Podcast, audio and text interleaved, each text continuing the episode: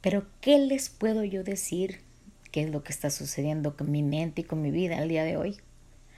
No lo sé, porque todo lo que tenía planeado para este año no ha salido como yo deseaba, como yo quería, como lo pensé, como lo proyecté, como lo imaginé. Hay cosas que han salido mejores. Han habido decisiones que honestamente he puesto en tela de juicio y digo, ¿será que debí de haber tomado la otra decisión de hacer algún otro proyecto y no apostar por la música cuando sé que la música y el canto es mi vida? Eso es lo que me acontece el día de hoy. Lo que sí les puedo decir que sigo teniendo problemas de insomnio. Esto no es novedad. El insomnio me viene desde hace muchísimos años. Es más, ahí les va. La primera vez que empecé a padecer insomnio fue cuando salí de gira con la escuelita. Recuerdo que estaba viviendo con una amiga mía. Bueno, ella es psiquiatra y le pedí ayuda porque me daba mucho miedo llegar a diferentes hoteles, además de que me, me tocaba dormir sola en un cuarto de hotel. No tenía compañeras porque éramos siete personas, entonces cada una iba en pareja y quedaba una persona libre. Y al ser yo Sheila y mi apellido Tadeo, no había ninguna otra persona que tuviera algún otro apellido después de la letra T y me tocaba estar sola.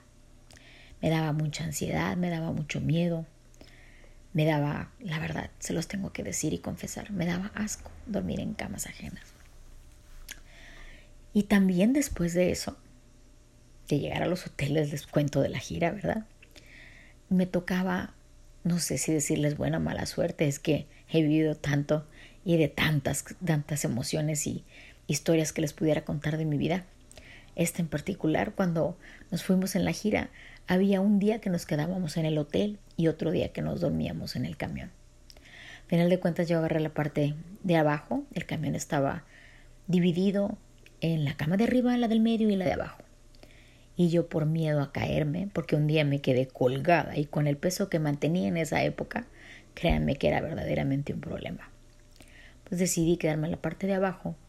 Recuerdo que hasta le hice con una cobija, una suerte de cortina que me servía para aislarme de la luz y tener yo un espacio para leer. Llevaba mis libritos, llevaba mi luz para leer en la noche, eh, cuando, hasta que me di cuenta que me mareaba en el camino.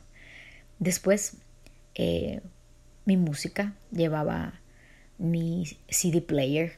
Para los que no lo conozcan, es un aparatito donde ponías un disco de CD y reproducías la música que te gustaba. Yo quemaba mis discos en mi computadora y bueno, me los llevaba a la gira. Tenía mi colección, es más, por ahí debo de tener todavía el estuche donde los llevaba. Pero recuerdo perfectamente que esa fue la primera vez que yo tuve insomnio. Antes de eso nunca había tenido insomnio viviendo en la casa de mis padres. Me salí de la casa de mis padres a los 21 años y de verdad que la formación que tuve después siento yo que no fue la mejor he tenido idas y venidas porque no aprendí mucho de la vida, o mejor dicho, aprendí de la vida a fregadazos. Así que, pues sigue el insomnio.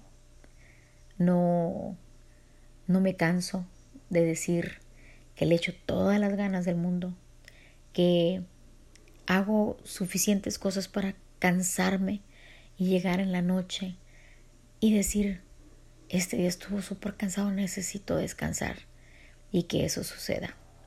Créanme que es complicado.